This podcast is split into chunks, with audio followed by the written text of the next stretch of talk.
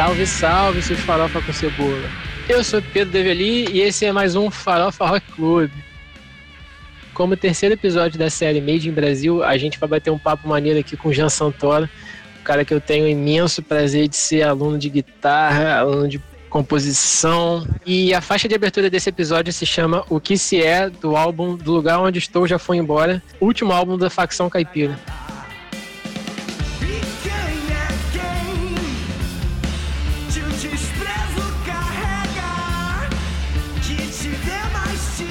Bom, vamos lá. O cara é vocalista e guitarrista da facção caipira, tem sua carreira solo, faz parceria com um tantão de gente, é professor, é produtor e, para esse papo, os palpiteiros mais despreparados desse Brasilzão. Fala galera, aqui é Léo Tricolor e hoje eu não tô apresentando. Mariana Luiza, saltando a purpurina. Fala galera, aqui é Juliano Fonseca. Vamos falar de facção caipira aqui e Jean Santoro e sua carreira. Vamos lá?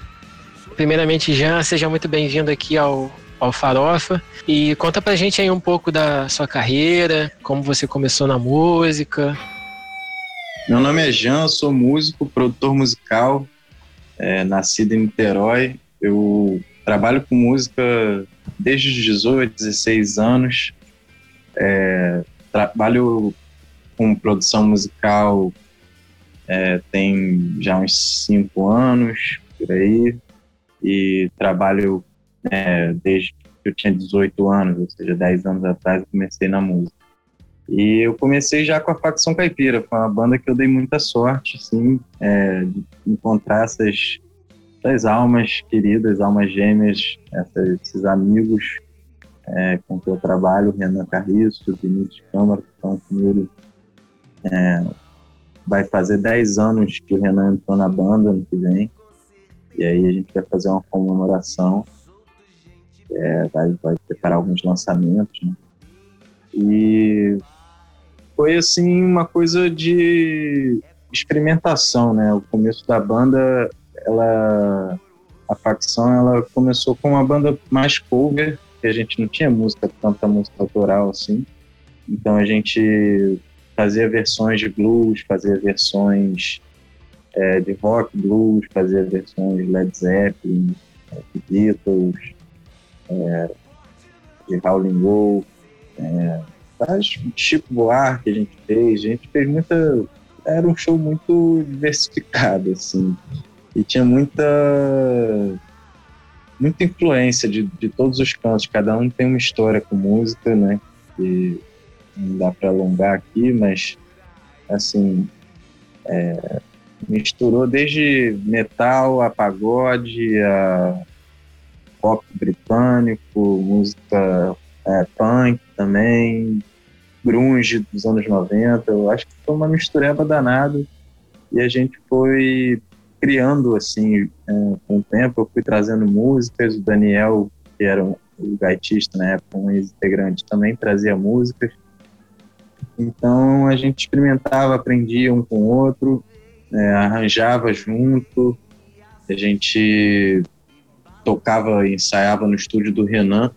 O Renan tinha equipamentos, então isso trazia uma autonomia danada para a gente praticar, é, tocar junto é, e testar possibilidades. Então, todo o processo da banda foi um aprendizado, né? Fora o estudo que cada um fez por fora e essa coisa de ter me tornado produtor depois. É, foi um processo de, de aprendizagem coletiva, de olhar o outro fazendo, de, de entender o que, que é, é bom de se ouvir é, no sentido de qualidade de captação de áudio, que, que, que, que é um áudio mal captado. E quando você não está começando, você não sabe de nada, cara. E, e assim, é experiência, são pessoas, são coisas que você se apega para entender o que, que você quer na música. Então, todo esse processo de banda é, fez entender o que, que eu queria performar, né? É, enquanto músico, enquanto pessoa que ama fazer coisas relacionadas à música.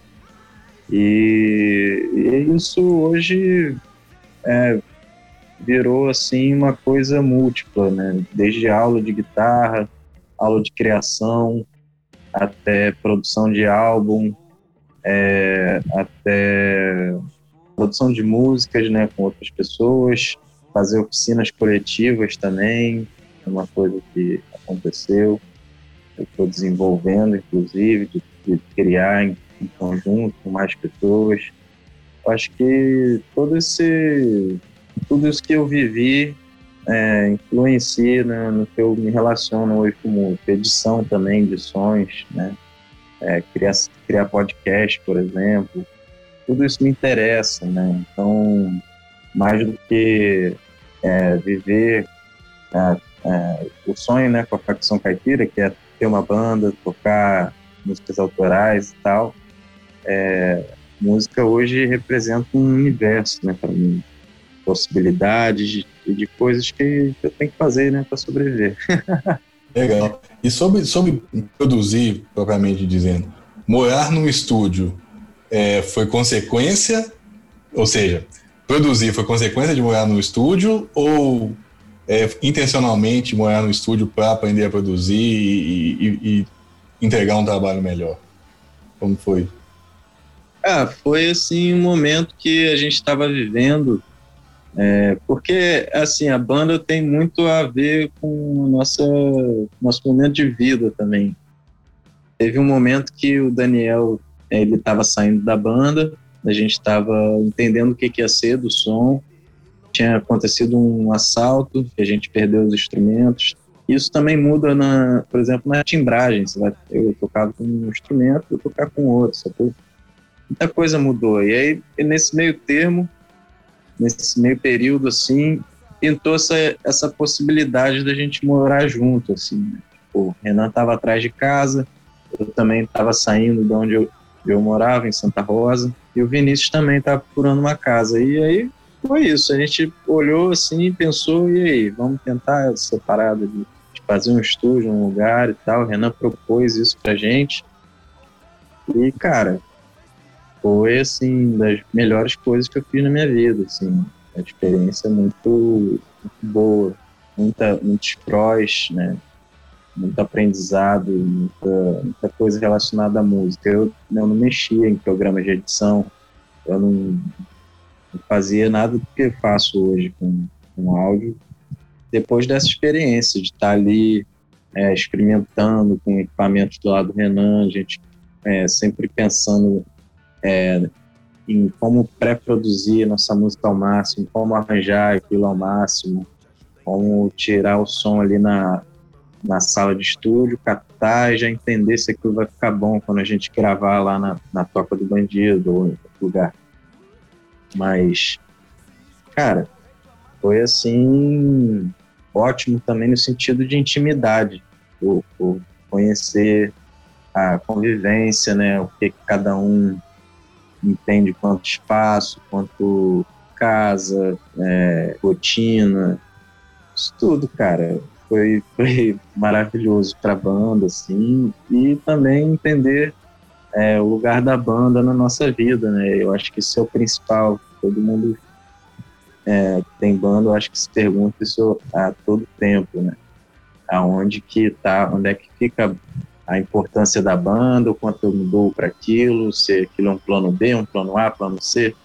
Todo mundo se pergunta isso. E não tem jeito, é só você experimentar e entender o quanto você pode oferecer na música, quanto você quer aquilo e quanto você realmente consegue, né? Então a casa foi isso, um alinhamento assim de a gente passou por um crowdfunding também na casa, cara, muita coisa assim. Fizemos eventos, é, produzimos álbuns de outras pessoas lá. Renan produziu alguns álbuns, eu também é isso, foi um experimento ótimo. E o legal é disso, é de, de quando um, três caras da, da mesma banda, três ou quatro, desculpa. É, três. Três, né?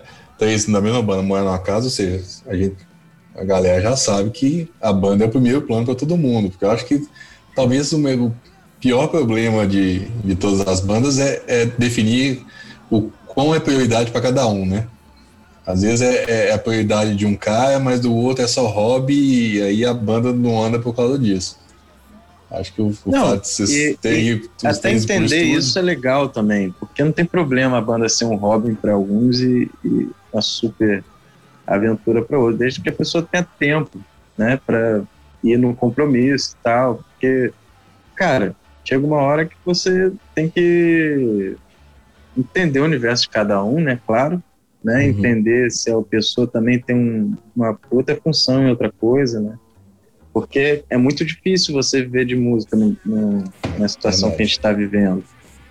Então, cara, é, é, é doideira, real. Você tem que fazer várias coisas, você tem que desempenhar várias funções. E é isso, é preciso entender o espaço do, do que, que você pode fazer pelo, pelo coletivo ali, enquanto está tá valendo, né? Por exemplo, no ensaio, é, você já chegar muito preparado, isso é 10 dez passos à frente, sacou? Ou então, se você tem o hábito de ensaiar em casa, e aí você já chega e toca no show, tem gente que é assim, não tem tempo para ensaiar. E aí é, é isso, né? Você entender se funciona para o seu projeto, se funciona para a parada. A gente tinha um hábito, por exemplo, de ensaiar longos períodos, assim, mas não ensaiava todos os dias, apesar de morar junto. A gente pegava um ensaio e ficava quatro, cinco horas tocando, uma manhã toda, ou então varava a noite. Eram os horários assim, até porque o estúdio ele tinha uma rotina de ensaios também. né? Então, é isso, eu acho que é essa coisa de entender o lugar, botar a banda em primeiro lugar, se é possível, pô, ótimo, sacou? Mas nem morando junto às vezes dá para acontecer isso. Entende? É, é muito assim, cada caso, cada caso. Eu Não acho. deixa de ser um casamento, né? É, não, uma responsabilidade. E essa. Esse, esse lance de vocês morarem juntos foi o que. O que me corrija se eu estiver errado, tá? Foi o que resultou no, no terceiro álbum de vocês, não foi? De, é, Foi, cara, foi um processo de composição que a gente estava ali na casa vivendo e se comunicando sobre o álbum. Tipo, pintou muita música, tem mais música do que tem ali no álbum. A gente fez é, pré-produção de para escolher assim, o que, que a gente ia colocar, o que, que conectava, o que, que ia contar uma história. E até o, o próprio nome do disco, né, que é essa frase do Manuel de Barros, do lugar onde estou já fui embora, representa um pouco esse momento que a gente estava vivendo ali de vamos criar uma nova sonoridade, vamos fazer uma, uma outra parada, mas vamos fazer o quê? Quem somos nós? O que, que a gente quer? O que, que a gente quer propor? Então rolou todo esse processo, né, de cara, a gente toca blues, a gente sei o quê, tinha uma, uma parada com blues, mas a gente vai para onde? E aí o, o vai para onde foi muito, muito espontâneo, as músicas vieram, tem influências de blues, tem influência de brega, tem influência de country, tem influência de R&B, tem, tem muita coisa ali, rock psicodélico, rock alternativo, a gente deixou assim livre para sentir, fluir e experimentar. Eu acho que a nossa parada é essa, experimentação e, e curtir, né, cara? Curtir o que a gente está fazendo. Eu acho que é essa jogada. é, sem, sem curtir não vale a pena, né? É, É só um trabalho. Desculpe. As Pode suas falar. influências, particularmente, são quais? O que se levou para a banda? Ou são todas essas que você, que você citou? as composições, Não, não, as suas influências. influências, cara, sei, é muito, muito variado, muito variado, assim, eu, eu tenho uma, um jeito de tocar, eu comecei a tocar escutando muito Jimi Hendrix, muito blues, a minha, minha onda guitarrista, assim, no começo era tocar em festivais de blues, assim, eu tinha essa parada, e é um outro jeito de tocar guitarra, você né, fica muito afiado numa linguagem ali específica. É bem maneiro, assim, mas eu me desconectei disso com o tempo e fui me ligando em outras coisas, assim, mais ritmos brasileiros, forró, músicas de dominguinhos, é, a canção brasileira, né, o samba, as letras de cartola, é, a, os ritmos e as músicas do Baiana System, é, Josiara. Eu fui pegando uma coisa assim, Egberto Gismonte, Pedro Santos, tem muito Bexiga 70, muito experimental. Eu fui assim, vindo aqui para a América Latina, é, escutando também música do Uruguai, do Candombe, é, Laventoleira Candombe, é um as produções também me levam a escutar muitas coisas que eu ou não tinha conhecido ainda, ou é, escutei muito tempo atrás, que vai desde o hardcore até Glória Groove, até Anitta.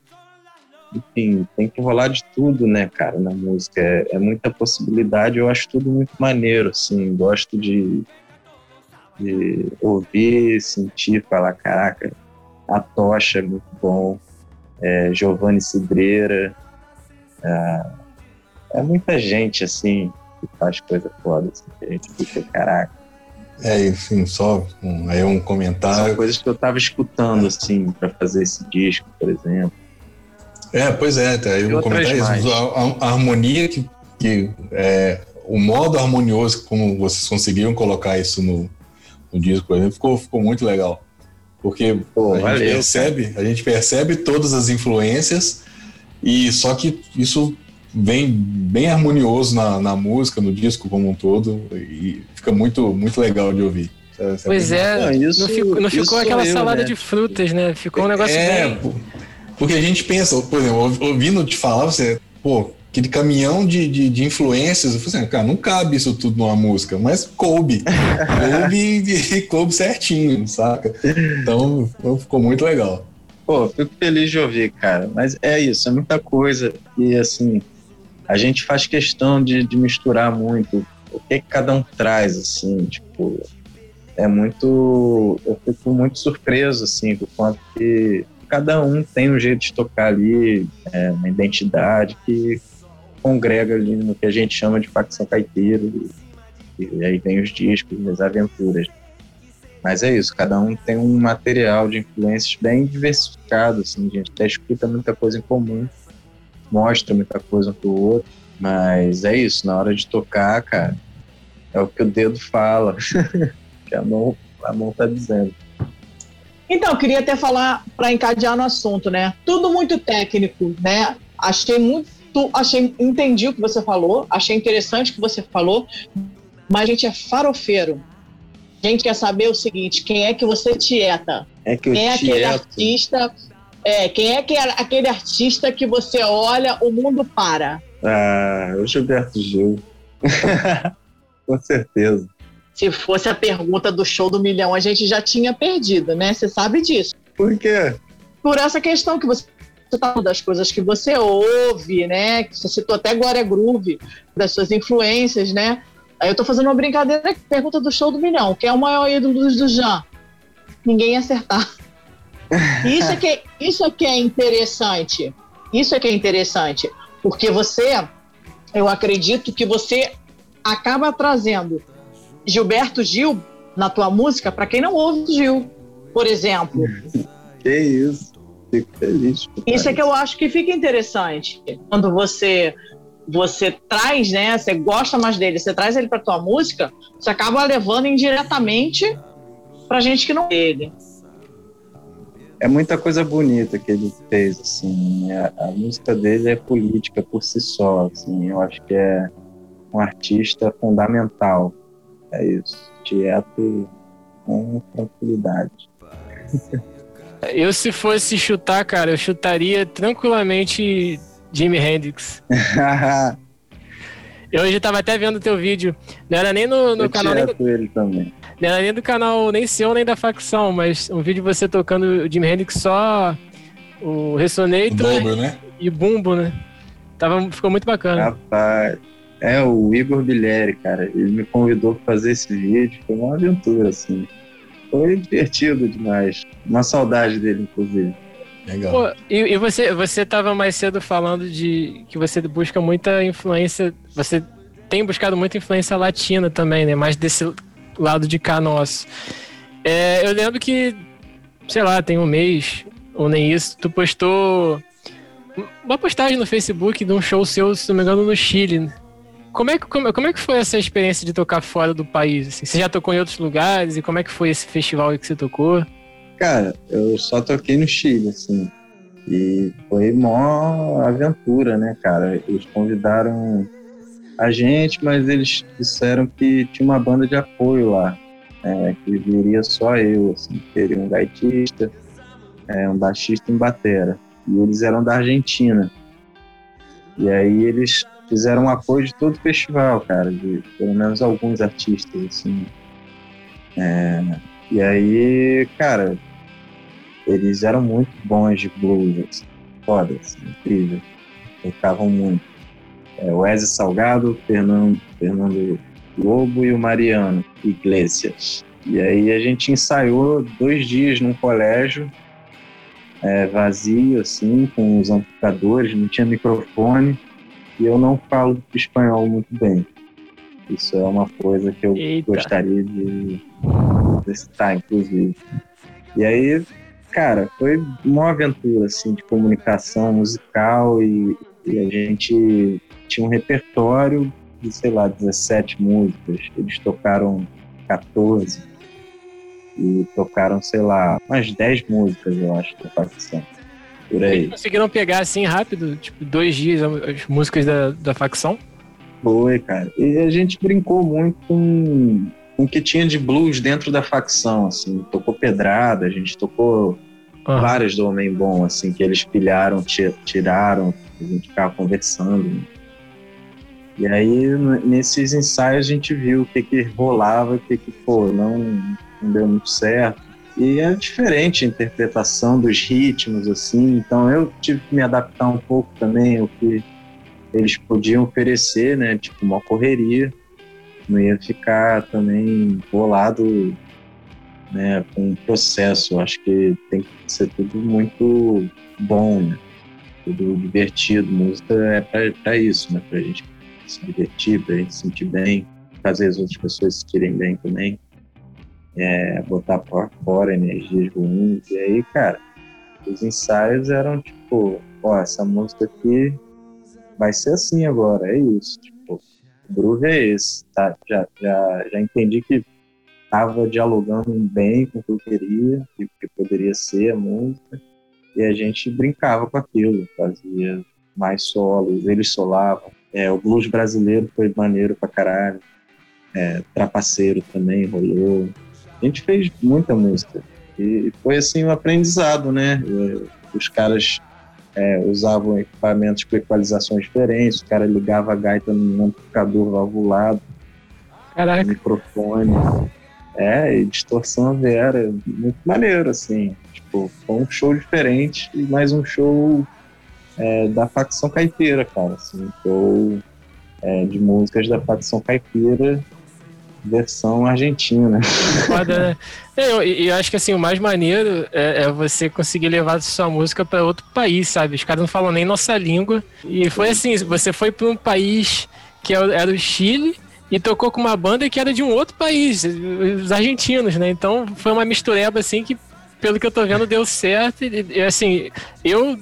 Se, se acontecesse comigo, eu ficaria muito, muito feliz, assim, muito grato, né? Por ter acontecido. Pô, cara, eu agradeço muito esse, esse processo todo, foi muito, muito aprendizado, assim, muito...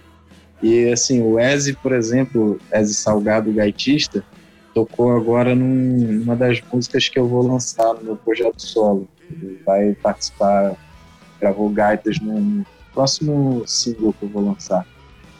E não andou de lá, da Argentina. Muito Pô, maneiro. foda. É, e, e como é que como é que você você tá se virando com essa questão de, de, de pandemia, né? Inclusive, vai fazer um ano, cara. que o último show que eu fui foi o, o, o seu do facção lá no. No teatro Popular. É, popular. Porra, que saudade. Pô, aquele E dia a foi muito participação bom. da Verbara. Foi. muito maneiro, cara. Porra, que, que dia maneiro. Depois daquele dia, cara, acho que foi o último evento que eu fui, assim. E na semana seguinte já, a gente já entrou em, em- em lockdown e, e foi tudo por água abaixo. Na véspera tinha sido o show da minha banda. Meio Fio. É um. Não é um festival, não. É uma organização, Meio Fio. Ah, o uma Mefi, sim. de eventos. E aí era um evento da Meio Fio lá, bem maneiro. Foi, foi vocês e depois o Tantra, né? Isso. É, foi bem bacana. E, e como é que você, vocês depois disso, tanto é vocês como facção e você como Jean solo, com seus outros trabalhos assim, como é que vo- vocês têm se virado com essa pandemia, o lance de não poder se encontrar? Ah, cara, a gente é, criou um- uma autonomia, assim, de trabalhar remotamente, mas faz muita falta o encontro, assim, a gente não tem ensaiado, não tem...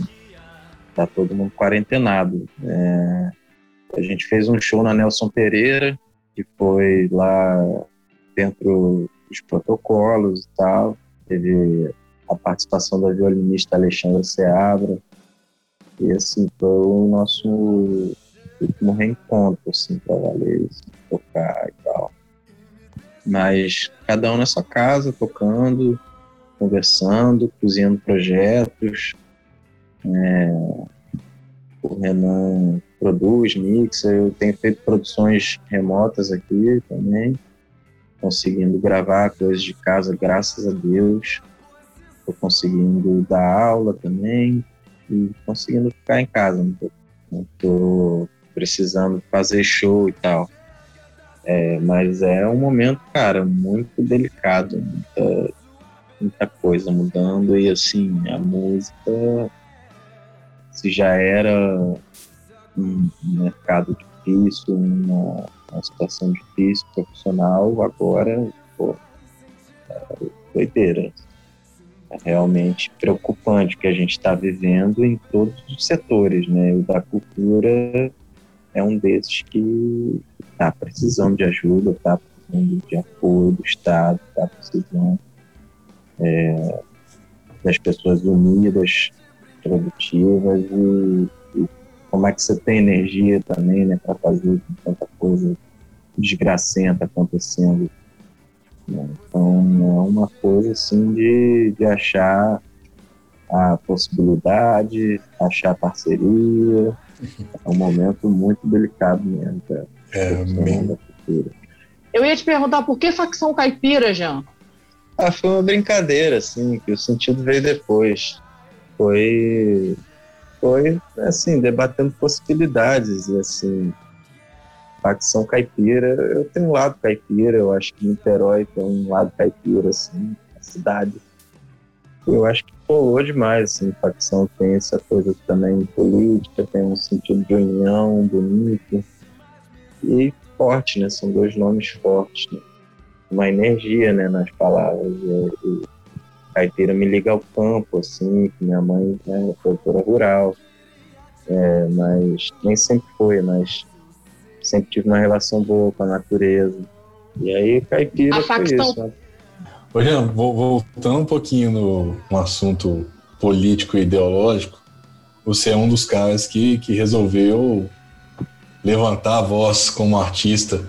E eu acho que mais do que nunca é, o Brasil hoje precisa de artistas levantando uma voz para falar alguma coisa que seja, né? É, a, a cultura, a cultura, a nossa cultura, é- é- ela deveria servir para isso como serviu nos anos 60, 70, para o que a gente chama de, do movimento contra a cultura, né? De para levantar a voz daqueles que não podem falar. E, e você tem, tem, tem feito isso. Queria que você falasse um pouco sobre, sobre isso, sobre levantar a voz, sobre, sobre esse governo que, que, que não governa, sobre as coisas que estão erradas no, no nosso país e, e como a cultura e a música, principalmente, podem contribuir para mostrar para o país é, como as coisas estão andando. Porque muita gente está preso àquilo ali que está vendo na TV e, e, e não consegue enxergar além daquilo, né? E como você acha que o papel da música pode influenciar nisso aí? Não só na música, mas da cultura em, em geral.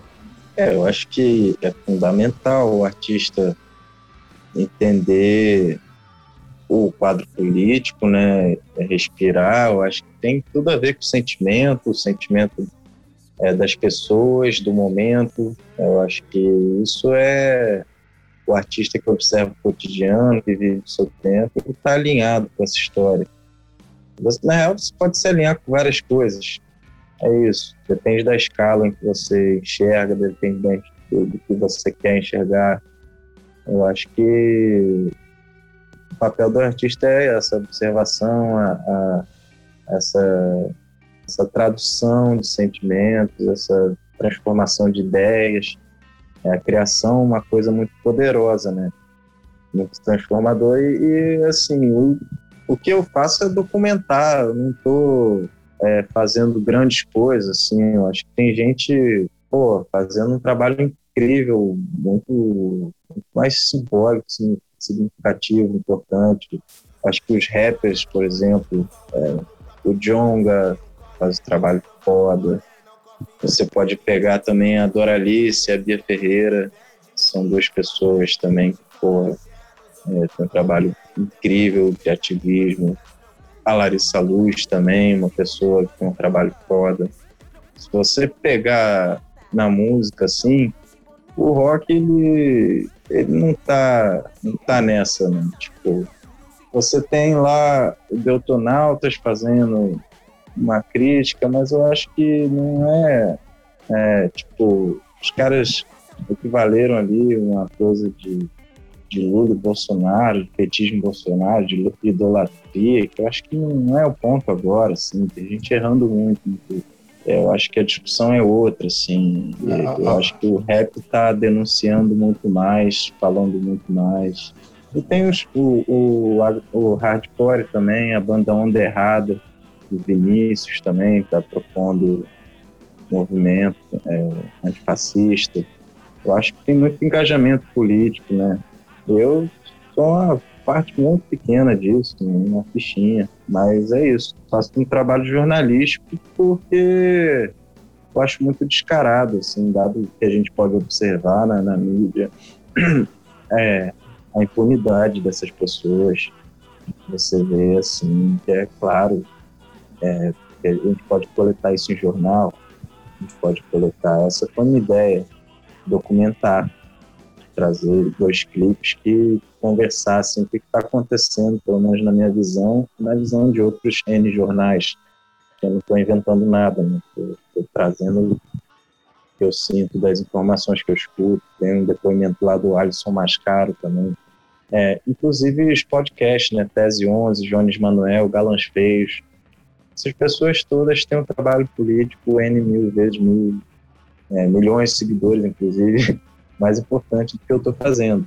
Mas é isso, eu faço porque, assim como essas pessoas, acho importante, acho necessário documentar, acho fundamental o artista expor o que ele está sentindo, é, é, seja o que ele esteja vivendo. Se me permite discordar de você, acho que cada voz, independente de, de, de quantos seguidores tem, cada voz importa. Então, assim, não é... Ah, sim, não, estou falando da potência, influência e relevância também, eu acho. É, tem pessoas que fazem coisas muito mais relevantes do que eu construindo, com certeza. É, o, seu, seu trabalho é importante nisso também, e, e, e, como você falou muito bem, acho que o rock, o rock não faz parte disso de, de forma nenhuma. Não está é... protagonizando, mas faz parte, eu acho que é isso. É, isso não ficou claro. Não está protagonizando. É, se espera isso do rock, né? É porque talvez se esperasse muito mais do rock é, nesse sentido e é protagonizar acho que é uma palavra uma palavra boa. É, a gente é, não... São outros tempos, né? E assim, hoje também são muito, existem muitas possibilidades de você se lançar. Né? muitos canais, muitas bandas produzindo. Então é, é você conhecer o nicho, né? Se você for atrás das bandas que estão em volta da, participam ali da cena da onda errada, tem um monte falando do governo, tem um monte falando. A galera tá produzindo coisa.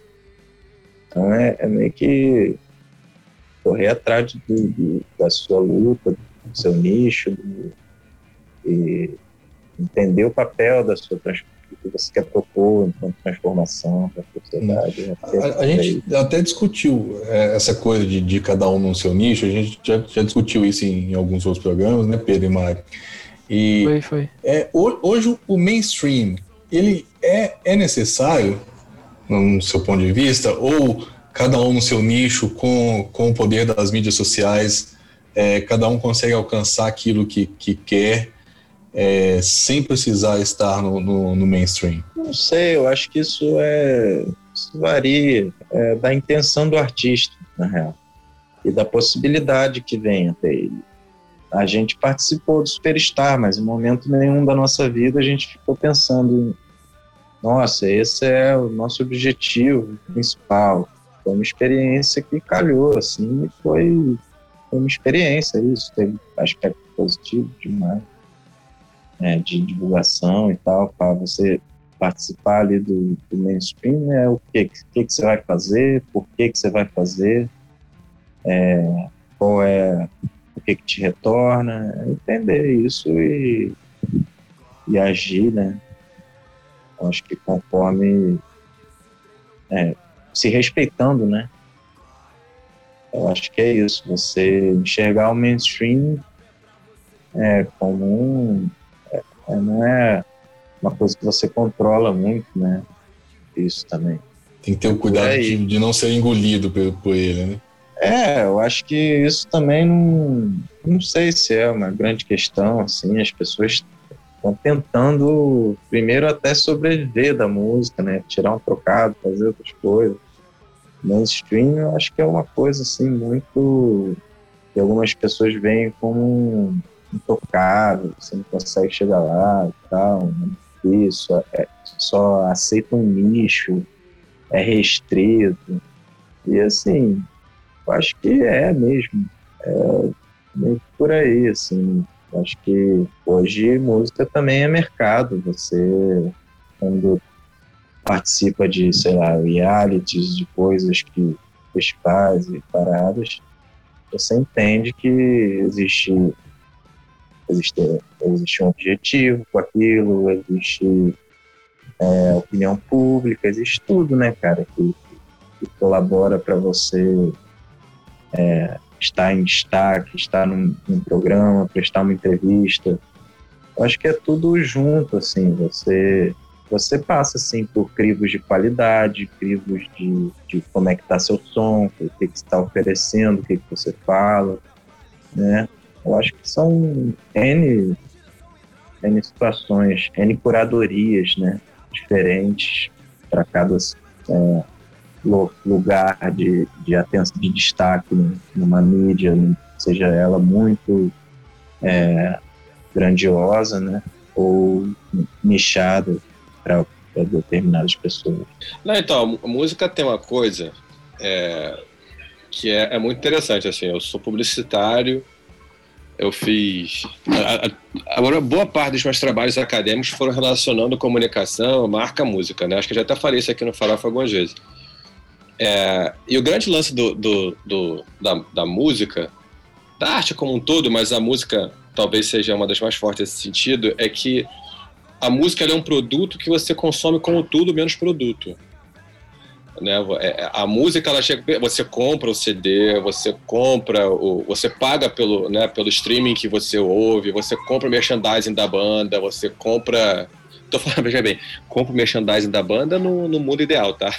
Eu sei que é uma coisa um pouco mais complicada do que essa. Você não, ouve na lojinha na internet, não é desculpa não. Dá pra não, você. Não. Não, o que eu estou dizendo é o seguinte, tipo, o que o comportamento do cliente deveria ser muito mais nesse sentido, de comprar merchandising. Eu sei que merchandising tem, o, o que as pessoas compram que já é uma outra conversa. É, e você consome música de forma diferente. Você consome música quando você ouve, você consome música quando você se conecta com a ideia dela, você consome música quando ela te lembra alguma coisa do seu passado, você consome música quando você se veste daquela banda, daquela música. É, você consome música quando ela diz para as pessoas quem você é. é. quando você consome música quando essa música ela tá lá mediando um, um, papo seu com alguma outra pessoa e criando um momento. Tudo isso é consumo de música. É, música, nesse uhum. sentido, é um produto, só que ela, pô, você vai lá e paga. Você não está pagando por um produto, né? Na publicidade a gente tem, a gente costuma dizer que quando você faz um anúncio, todo anúncio que você faz, ele, ele, ele já ele tem como objetivo principal quebrar a resistência da pessoa por um processo que ela já compreende como um processo de convencimento. Pô, o cara está colocando essa publicidade aqui, ele quer me vender alguma coisa. Então o que, é que eu tenho que fazer? Eu tenho que tirar essa resistência dele. A música, ela não tem isso. A música ela não tem essa barreira. Ela, ela entra no, no, na, na, no emocional do, do sujeito de uma forma muito, muito, muito direta, muito, muito suave, né? Ele não percebe aquilo como um produto, muito embora esteja consumindo. E aí, nesse sentido, é, para a transmissão de, de mensagem, isso é muito importante, né? Com certeza. E aí eu já entro um pouco no, no trabalho do Jean. É, que é isso, assim, eu acho que é, é, é, na hora que você pega. Aí eu trabalho do Jean tanto quanto. Aí você me corrija, tá, Jean? Se eu estiver enganado, se eu estiver falando uma grande bobagem. Tanto, tanto no, no, no facção que vai por um lado, quanto na sua carreira solo que você está você tá desenvolvendo, no final das contas, muito está resumido na força da mensagem. Não é isso? Sim, bastante coisa ali né, de, de recado mesmo. Acho que é, todas as músicas são processos vividos, são observações, nem sempre do que eu estou vivendo, mas de uma pessoa próxima. Acho que é, tudo ali se trata de observação mesmo. É legal se falar essa coisa do sentimento, por exemplo, porque às vezes quando a gente vai produzir, vai pensar coisas assim, ah, se tivesse um barulho de, sei lá, vou pegar o exemplo da cigarra, que é que a gente trabalhou com o Overdrive Saravá, eu produzi a banda, o Renan produziu também, e esse disco que eles vão lançar, inclusive vai sair um single é, agora, João do Amor Divino, uma música de Gonzaguinho, é, mas o nome do disco é Cigarra e aí é uma música chamada Entreveiro que tem um som de cigarra. E, cara, isso para cada pessoa leva para algum lugar, né? Tipo, quando você escuta cigarra cantar, geralmente fim de tarde, então amanhã cedo, você está em um determinado lugar, te leva para uma situação, te traz sentimento, ou de verão, ou de saudade. Eu acho que isso é um elemento sempre, é, sons da natureza, som de mar, por exemplo, quando você coloca na música, é, enfim, tudo isso é imagem, mas é emoção, né? É sonoro, mas também é, é um lugar, é uma ideia. Vou fazer uma comparação que normalmente eu faço, quero ver se faz sentido para você. Eu, isso que você está falando me leva muito a esse pensamento, assim, de você falou, ah, a, a, o som do, da cigarra, o som do, do mar, né, da, do, do, de repente das conchas, nessas né, coisas, do vento, do, da, das folhas e tal. É, eu costumo dizer que o, a música é o conceito mais próximo de máquina do tempo que a gente tem, porque você ouvindo música você, é, é, pelo menos eu, tá? Eu sou muito assim, assim. É, eu consigo, por exemplo, eu, eu, eu tô escutando aqui uma música que eu não escuto há, sei lá, 10 anos. Eu consigo tranquilamente experimentar a sensação que eu sentia 10 anos atrás quando eu escutava aquela música, sabe? Tipo, aqui dentro. Achei sabe? que era só eu. Pois é, eu, é, é, nesse ponto que eu digo assim, é, é, me parece muito, um conceito muito próximo à máquina do tempo mesmo, porque é, tão gostoso você saborear aquilo de novo, né? É, se, se vir naquele lugar, se sentir naquele lugar. Bom. É bem, bem similar ao cheiro. Música e cheiro, pra mim, tem esse mesmo efeito, cara.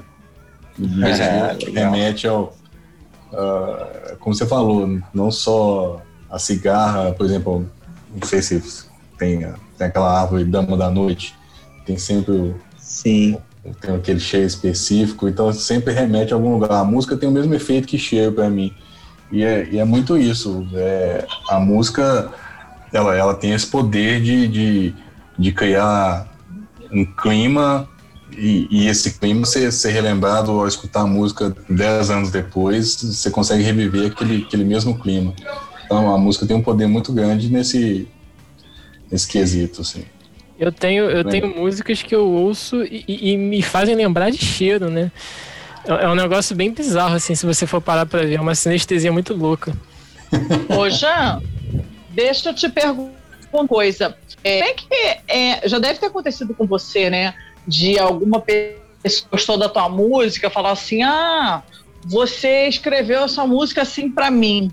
Aconteceu isso? E como é que foi isso?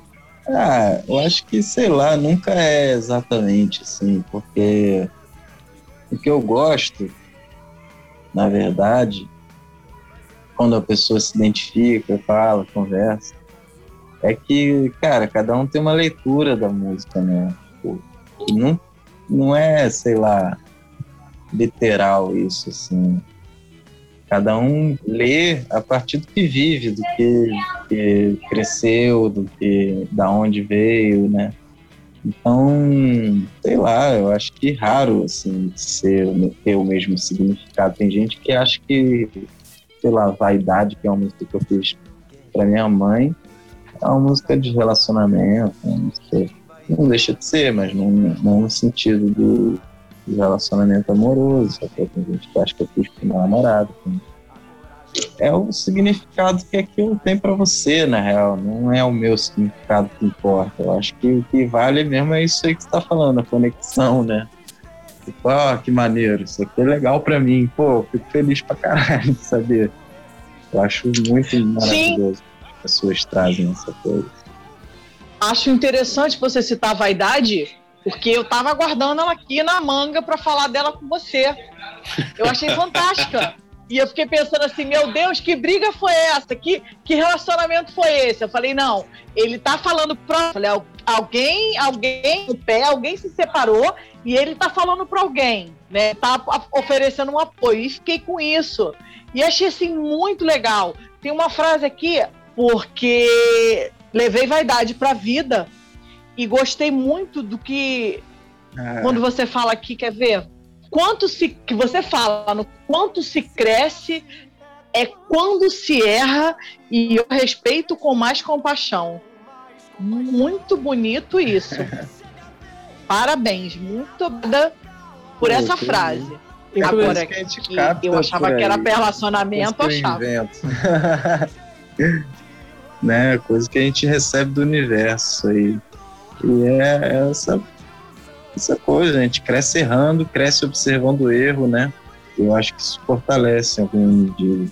Eu acho que esse é o pensamento tá? Inclusive, já é, o clipe de Vaidade é a sua mãe que participa, né? É, ela não sabia nem que a música era, era pra ela. Caraca, foi ela surpresão mesmo, né? É, foi uma, uma, coisa assim. fiquei muito feliz de fazer o clipe com ela. Ela tocou, foi, foi foda, assim. Minha irmã também tá no clipe. Ah, bacana. Foi coisa de família, assim. E, e nesse lance de. Desculpa, nesse lance de composição já, você tem algum processo ou é do jeito que vem vai? Ou pô, você senta, ou, ou é a música primeiro, depois a primeira melodia, depois letra? Tem, tem algum processo definido que funciona melhor para você? Ou... Cara, eu acho que o que eu consigo definir assim é rotina. É, preciso fazer tantos. Preciso reservar um horário para isso. Porque é, é, assim, se deixar levar, não faço composição minha. Eu estou sempre trabalhando alguma coisa, outra pessoa, sempre envolvido com uma parada. Então, eu tenho que pensar sempre um horário para fazer. Eu gosto de compor de manhã. Então, isso é, é isso que eu tenho domínio a hora. Mas o que, como e exatamente qual via, porque é isso, eu posso começar a compor através de um ritmo, é, através de um beat, através de um loop, através de uma guitarra, ou é, catar coisa que eu cantarolei na rua e tentar harmonizar, pegar texto e tentar cantar em cima. É trabalho, assim. Então é tipo, Aí varia do humor que eu tô afim de fazer, né? O processo ali de você senta para compor, você pode começar pelo teclado, começar E é, e é legal você, faz, você falar isso, porque a maioria das pessoas acha que, que compor é o, santo baixa e sai ele pronto, né? Mas tem muita relação em também, cima, né? Tem isso também. Não, tem, tem esses momentos. Tem aquela música você que tá sai. cantarolando, aí vem um pedaço de letra que você já emenda no negócio, acabou a música. Mas, na maioria dos coisa. casos tem que, tem que suar, né? Mas tem muito suor, com certeza. Muito mais suor do que concepção astral aí, seja de onde vem, né? Mas vem de algum lugar mesmo, porque tem Não, coisa que sim. tem muito assim, caraca, eita, obrigado. Próxima. É, foi assim, escutar mesmo o universo. Mas é isso, né? tem muito suor envolvido, muito, muita escolha de acorde. Um acorde pode mudar muito assim, o sentido da coisa. É, você também entender o que você sente de cada harmonia é legal. Eu acho que esse acorde me passa esse, esse sentimento. Então, é, significa isso, né? Falo sobre isso. Acho que cada um tem uma viagem com criação, né? é. Trabalhar com outros artistas me faz é, respeitar, entender aprender com essas viagens, com, essas, é, com esses significados, né? Eu acho que é uma palavra mais interessante. Você prefere esse processo de composição sozinho ou, ou em parceria? Ah, em parceria. É. Sozinho eu sofro muito. pra decidir as coisas, eu, sei lá, nunca chega no ponto que eu quero. Inclusive, até acho que eu faço sozinho, eu fico mandando para as pessoas, porque aí sempre muda um pouco. né? É, Minha opinião, né? Esse meu disco tá sendo isso, cara. Não encontro com ninguém, só con- convido, converso com as pessoas na internet, falo, pô, seria foda. Eu sinto que a pessoa conecta com aquilo de alguma maneira, né? É, e aí eu convido e a pessoa manda, assim, não, não fico direcionando muito, quero trabalhar com o que vem, assim, né? O que, que você sentiu disso? Tamo nessa. Se for preciso, eu mudo aqui minhas paradas. Legal. isso, isso é Trabalhar, o que. por exemplo, com o Gilberté está sendo isso, um aprendizado nesse sentido. Ele tem me ensinado muito né, é, sobre é, produção coletiva, fazer junto. É um, um artista de São Gonçalo é, que pô, admiro muito. E a gente está cozinhando os projetos também. Eu conheço um cara que trabalha com ele, trabalhou com ele um tempo. Não sei se trabalha ainda não, mas trabalhou. Não sei se você conhece o João Pinot. Conheço, conheço, Então, peixe sim. guitarrista, DJ, qualquer parada. Ele mete a mão e faz música, foda-se. Ô, Jean, é, você lançou recentemente primeiro o, o modelo neoliberal, né? Falando mais um pouco, usando mais um pouco a crítica ao Paulo Guedes. Agora, recentemente, você lançou a Rachadinha e já tá para lançar mais uma música agora mês que vem, não é? E, e vai lançar e o disco. o que Eu chamo que. de disco, mas é um EP, né? Ah, é pedisco. O Spotify, o Deezer não acha que não. É diferente. Eles chamam de EP uma coisa reduzida e tipo, tem uma regra lá, mas eu acho Sim. que disco é a partir de oito músicas, sete músicas, algo assim. Aham. É, tem uma é. duração. Mas eu vou. Eu ia fazer um disco, na real. Eu tava com um disco, mas eu entendi que, dado o momento, dado que está acontecendo, e o processo das músicas também, eu acho que tem músicas que eu preciso chegar num ponto mais é, certo. Então eu dividi em dois, e aí metade sai em abril. Já saíram duas, né? Que você falou, a Rachadinha, uhum. geral. Vão sair mais duas, fechando a primeira parte do EP. Assim. São outras duas músicas bem maneiras. Uma com a participação do Eze, do Vinícius também. O Vinícius está no baixo de uma delas. Bom, então, então vai ser bom. A, a banda Astrovenga, o Christian Dias e o Jonas Cáparo toca também no single, esse do artista. E na, na outra música, a Caru, uma cantora maravilhosa, faz parte também da música, e o Bruno Castro, que é baterista. Então é só colaboração, assim, as pessoas participando do disco.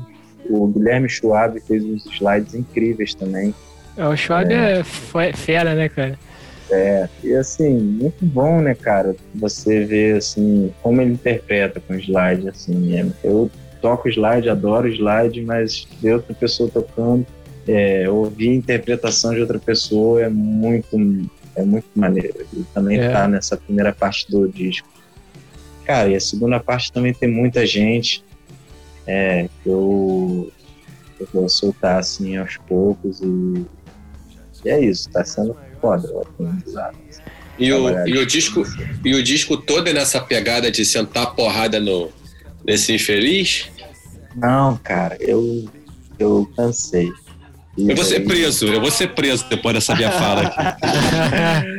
Não, olha, eu, eu assim, achei necessário é, uma parada que estava entalada, assim, documentar isso. Eu acho que achei um, um, uma coisa a se dizer, eu acho que é uma parada que eu também estou sempre atrás das pessoas, conversando, falando, mostrando, é muita incoerência isso, né? Que a gente vive e é muito violento ao mesmo tempo. Então, é, é delicado, mas é importante também falar sobre. E é isso, né? A minha, meu papel ali foi expor uma situação que eu acho que é que a gente está vivendo. Então, acho que é, o, o, o EP, ele não por acaso tem o mesmo nome para as duas partes que eu estou fazendo. É, era tudo a mesma história e continua sendo. Eu vou lançar em períodos diferentes. É, ele chama Quem Vai Dizer que Quis Assim. Então, ele traz essa carga política para simplesmente explicitar que a gente está vivendo um quadro neoliberal incoerente, confuso, né, golpista. Eu acho que é essa pegada, mas as outras músicas conversam com outras coisas. É, conversam com intimidade, conversam com saúde mental, conversam com é, solidariedade, conversam com a gente ser uma colônia, o Brasil é uma colônia de outros países, né? Isso é muito triste. É, é, é, a gente conversa também com a influência negativa da cultura norte-americana. Tem muita coisa que vem do bem, que tem muita coisa que vem do mal. E é, a gente tem que falar sobre isso. Então. E, e assim, você chegou a fazer. É, é, assim, não é, não é exatamente sobre o infeliz, mas não deixa de ser uma, uma peça política, né? É um álbum. Você falou, ah, tipo, você passou por outros, por, outros, outras temáticas aí, você passou por saúde mental, você passou por solidariedade, você passou por colonização tudo mais. Se a gente for entender o tempo que a gente está vivendo, tudo isso faz parte significativa do cenário político que a gente está vivendo, independente daquela figura. É. Eu tá vejo esse disco como, como essa coisa, documental. Eu tenho conversado muito com o Carlos Eduardo Lima, do Célula Pop, é um blog. Isso foi uma coisa que me ocorreu nessas conversas. Esse é um disco documental. Inclusive, estou fazendo os lançamentos através da Célula Pop, que é, é um blog, uma revista online sobre música e cultura. E essa preocupação política, ela é ela está conectada essa, esse aspecto documental. É isso, é, é é documentar através de um discurso de esquerda, progressista, socialista, enfim. Eu acho que essa é a questão. Eu, eu, eu prezo pela transformação, eu prezo pelo, pelo, pela perspectiva de futuro. Eu acho que as pessoas hoje precisam de mais perspectiva de futuro, né? E, e, não acontece se você não denuncia, porque a ganância é enorme, né? É horrível a ganância é, é horrorosa. É isso, eu acho que é nesse, nesse sentido. É um disco que tem essa importância, inclusive, para mim, para eu exercitar o pensamento, eu pensar sobre a vida, pensar sobre política e botar para fora as negatividades. Ah, tem, que, tem, que, tem que haver uma forma, né? De largar isso para fora. É. é. Uma coisa que eu, que, eu, que eu pensei até discutir muito com o Pedro, assim, na, quando a gente pensou nesse papo contigo e que é, aí justifica um pouco essa minha pergunta sobre a delicadeza, é justamente o posicionamento dos artistas frente ao que está acontecendo hoje. Né? Eu, vejo, eu vejo esse teu ato como um ato de, de coragem, de meter a cara, de, de falar, de desabafar, muitas vezes através da música, sobre um tema que, enfim, incomoda, corrói, corrói muita gente tal, mas eu vejo, eu vejo, eu sinto um pouco de falta, sabe? Dos artistas. Se a gente for olhar para um passado não tão distante assim, se a gente for pensar em termos de história, um passado bastante recente, a gente teve outros momentos na história e talvez aquele momento ali de 60 a 80 tenha sido o momento que a gente tenha tido uma produção artística mais, mais socialmente engajada, que estava mais disposta a dar cara para bater. Até fala assim, tipo, o rock nacional, até estava vendo, não sei se você chegou a ouvir a entrevista que o Leone deu ao, ao lado B do Rio, ele fala muito sobre o caráter reacionário mascarado que estava atrás daquele movimento do rock nacional dos anos 80. É, mas se a gente for, se a gente for pensar, e não é difícil a gente ver isso, quando a gente vê onde, onde o Lobão chegou, a gente vê que o Roger, né, do, do, do traje, ele é um cara americanista mesmo, liberal mesmo tudo mais. Mas surfou numa onda da abertura política do Brasil. Mas aquela galera dos anos 60, 70, eu tô falando da Tropicália, estou falando do, dos, dos, Novos Baianos, estou falando é, dos Mutantes, é uma galera que botou a cara e fez representar um momento, uma voz que estava engasgada ali dentro do Brasil naquela época. É, o, o Brasil que estava calado e que precisava falar. Né? Chico, Caetano, Gil. Então, eu acho que eu, eu sinto um pouco, e, e, no final das contas, esses artistas, eu acho que eles têm um papel muito importante como realmente mediadores do diálogo social. O que, que eu quero dizer com isso?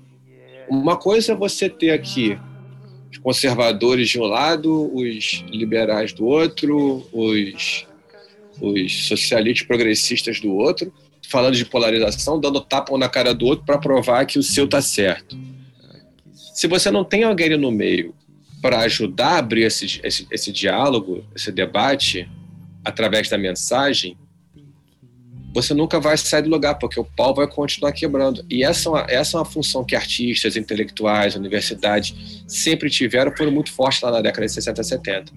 É, eu sinto muito falta disso hoje em dia. Eu sentia muita falta disso hoje, é, hoje em dia. E ao ouvir o seu trabalho, eu falei, pô, o trabalho que o Jean está fazendo é do caralho. E eu não, eu não tenho visto muita gente botando essa cara. Como é que você vê esse cenário, cara? Você, você tem. Você vê essa galera fazendo, você conhece mais gente que faz. Onde que fora, fora, evidentemente, essa galera do rap, né? A galera do rap, é, Racionais, Emicida, é, enfim, essa galera mete a cara mesmo é, e fala. Agora, a exceção deles, você tem visto isso acontecer de uma outra forma? É. No, no rock, por exemplo o próprio Gilberté, o, o Homo Bono, é, que estão fazendo trabalho a onda errada, as pessoas do rap também, que inclusive estão fazendo isso com, é, com força já há muitos anos e, e eu acho que é, eu acho que tem do rock também é uma questão de, de tempos, assim, cara. Eu acho que os tempos estão muito diferentes. A forma como você escuta a música está diferente. Não é que as pessoas não estejam fazendo, é porque não é interessante que isso chegue até você também. E se você não vive aquilo ali, se você não está atrás também da parada, dificilmente vai chegar. Eu acho que é, é questão de algoritmo, questão de você participar da cultura que está acontecendo, assim, e, e, hoje tem muita gente fazendo muita coisa no Spotify, se você olhar a sessão de lançamentos, é assim, toda hora, cara. É, e, e a cada sexta-feira você tem vários lançamentos, e, e muitos deles políticos. É, sei lá, tem o de Leve também, um rapper também, que fez uma música, se vocês procurarem lá, Flavílio Wonka. Muito bom, já gostei do nome, cara. Sensacional, fábrica de chocolate. E aí, cara, é assim, tem muita gente engasgada, né, cara? Então, dentro do hardcore também tem a galera fazendo o Dead Fish, onda errada. É, Se você vê a Anitta também, também trouxe abordagem política para a carreira dela, conversou lá com a Gabriela Prioli. As pessoas estão atrás né, de, de, conversar agora sobre isso. Eu acho que é, é meio que assim, muitos canais, muitas possibilidades né, hoje. Eu acho que não é que não está sendo feito. O Chico César, por exemplo, eu acho um grande roqueiro. ele está sempre fazendo música política certeira. Inclusive, eu vi que você compartilhou no seu, no seu Facebook lá a postagem dele, né? Quando, quando o cara confronta ele, que ele não tinha que falar aquele assunto, que ele dá uma trauletada no cara, pelo amor de Deus. Ah, e respondeu é, com educação, inclusive, né? Cara, eu, hein? Tá mas a educação dói. Isso que é maravilhoso. Vamos lá, Jean. Bate bola rapidinha, final round pra gente aqui. Vamos nessa. Um ídolo no mundo da música seu. Gilberto Gil. Um ídolo fora do mundo da música. Olha só. Marx. Muito bem. Um presidente. Lula. Uma música que você já fez. Passagem. Um artista que você recomenda da nova geração. Muito boa essa. Difícil. São tantas pessoas. que, que é isso? É... Caraca. Josiara. Josiara, maravilhosa. Se você pudesse ser alguém diferente, quem você seria? Por um dia. Por um dia? É. Caraca, que difícil. Rapaz. É, não sei não, cara. Não penso. Nunca tive esse pensamento, não. eu, vou, eu vou dizer que eu já ouvi alguém falar assim: eu queria ser o Bolsonaro para renunciar. Eu... Muito bom. Você... Muito bom, cara. É... Acho que por um dia, cara, eu queria ser um, astronauta, uma pessoa fora da Terra, assim, pra dar uma olhada. Para dar, dar uma relaxada, para dar uma respirada. É, não precisa ser ninguém interessante, não, só para dar uma bizuiada, assim. Se você pudesse dizer alguma coisa pro para Luiz Inácio Lula da Silva, o que seria? Cara, eu acho que pudesse dizer uma coisa é vá em frente, faça o que você está fazendo. É isso, salva esse país, pelo amor de Deus. é, é isso, cara. Eu acho que o processo é esse, está sendo feito já. Pro Paulo. Tá, pro, pro, não tenho o que Paulo... dizer para uma pessoa dessa. Eu acho que eu tenho escutado uma pessoa dessa. Muito bem. Pro, pro Paulo Guedes você já disse, pro Bolsonaro você diria o quê? renuncia, cara. Fica na tua. Para de criar caso pro país. Pô, pô, vai dormir lá, fazer a política lá que você fez. Pô, nenhuma, né? Então, vai ser é deputado. Isso. É, vai, vai lá, cuida dos seus. Pô, para de atrapalhar, e... matar as pessoas. Pô, é isso. Para onde vai? Quais são os próximos passos de Jean Santoro? Para onde vai Jean Santoro? O que, que você assim, o, que recado você tem para dar? Eu eu sinto que eu tenho é, essa missão de criar, fazer música, assim, até o fim da, dos tempos da, da minha vida. E então é isso, eu vou criar com a facção, vou criar álbuns meus, vou criar álbuns com outras pessoas.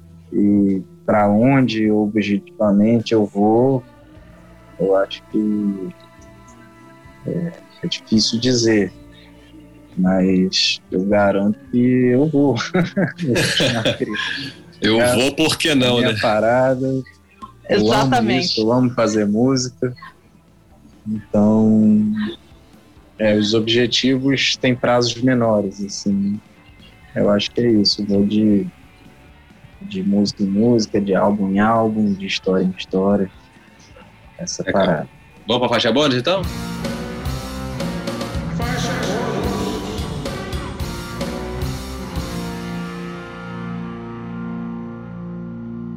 Muito bem. Mariana Luiza, sua faixa bônus de hoje. Minha faixa bônus, Gil, é uma música do Biquíni, aliás, do Biquíni não, do RPM, gravada pelo Biquíni Cavadão, no disco Rock 80, Juvenília. Fala da situação do Brasil nos anos 80, perdão, no final dos anos no final dos anos 80, né?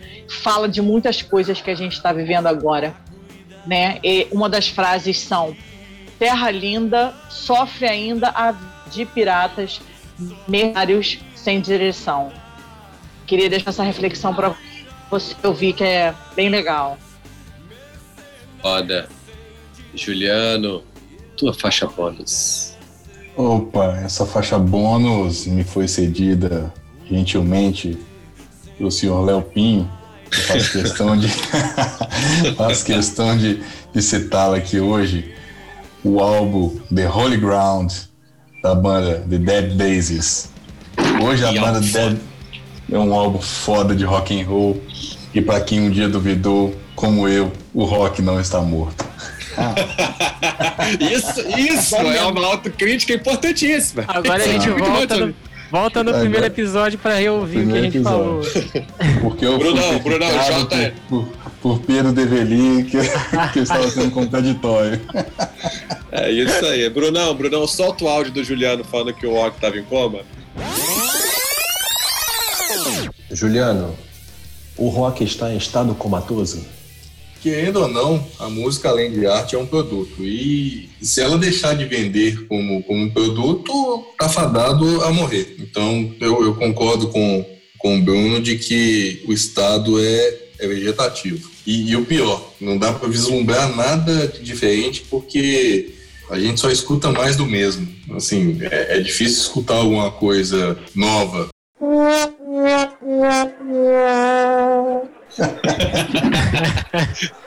em coma, não. Diga-se de passagem. Saiu do coma, saiu do coma. Respirando é, pela parede. É isso aí.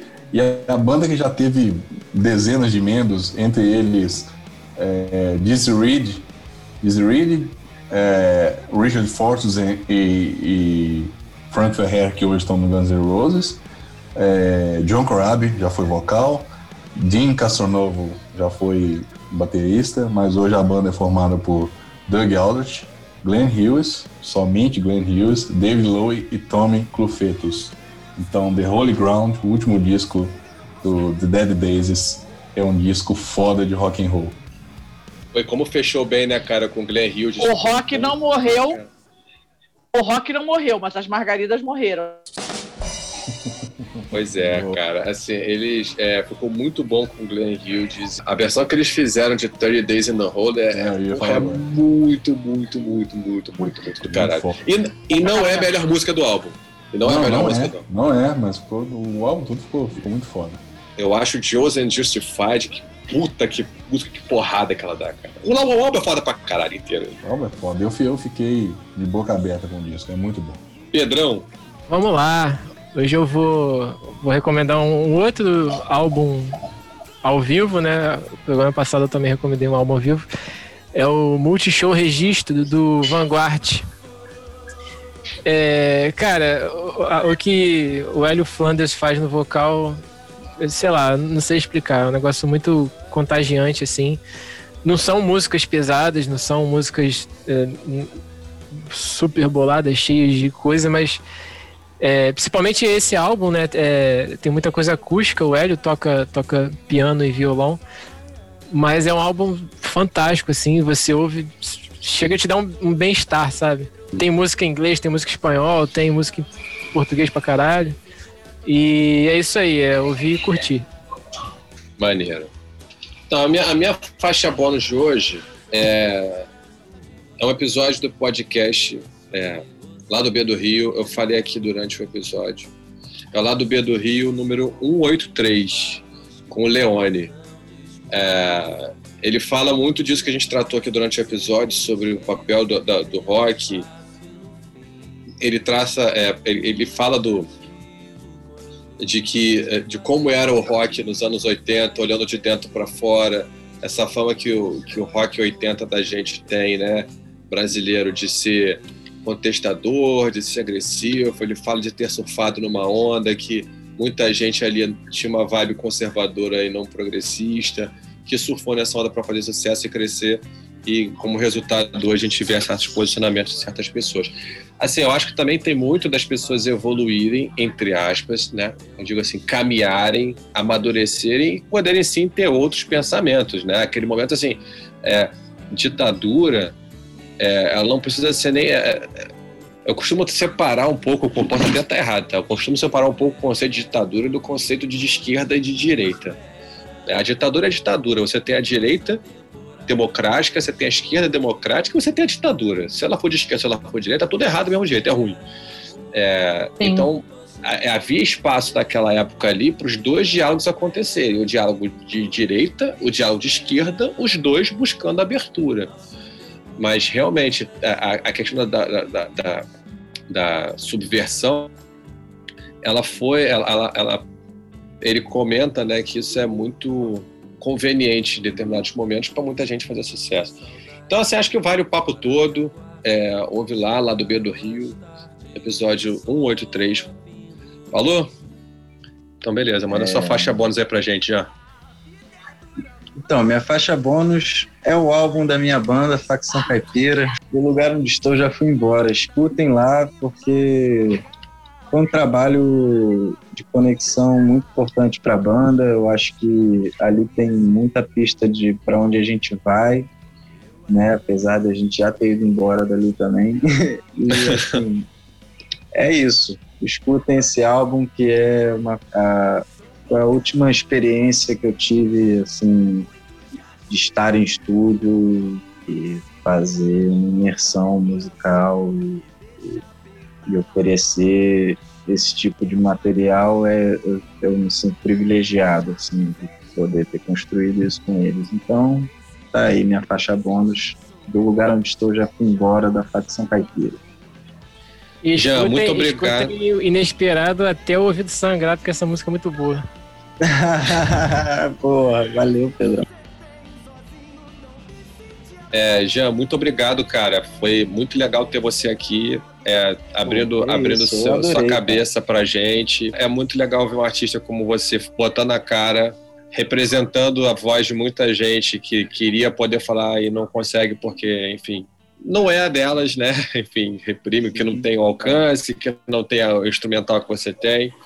É, muito obrigado mesmo por, por fazer essa, essa sua parte tá, como artista.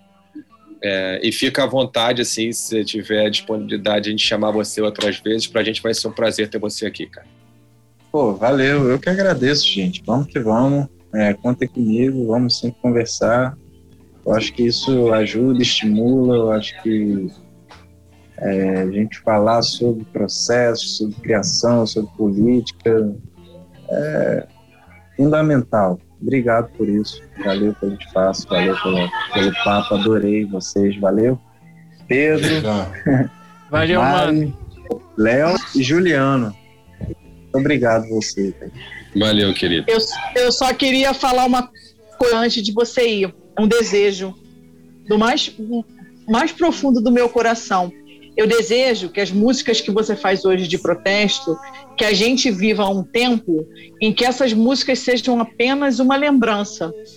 Não, eu espero que as pessoas riam disso no futuro, porque sim, esse comportamento sim, sim. é para ser assim, é o cúmulo do cúmulo, né?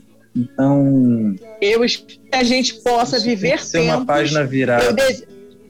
eu desejo que a sua música que a sua música deixe de ser uma, uma coisa que esteja acontecendo. Isso que eu desejo para você. Eu também. Além de muito Obrigado. sucesso, é claro. Adorei ouvir isso. Adorei ouvir isso. É isso mesmo. Valeu, Jean. Obrigadão, cara.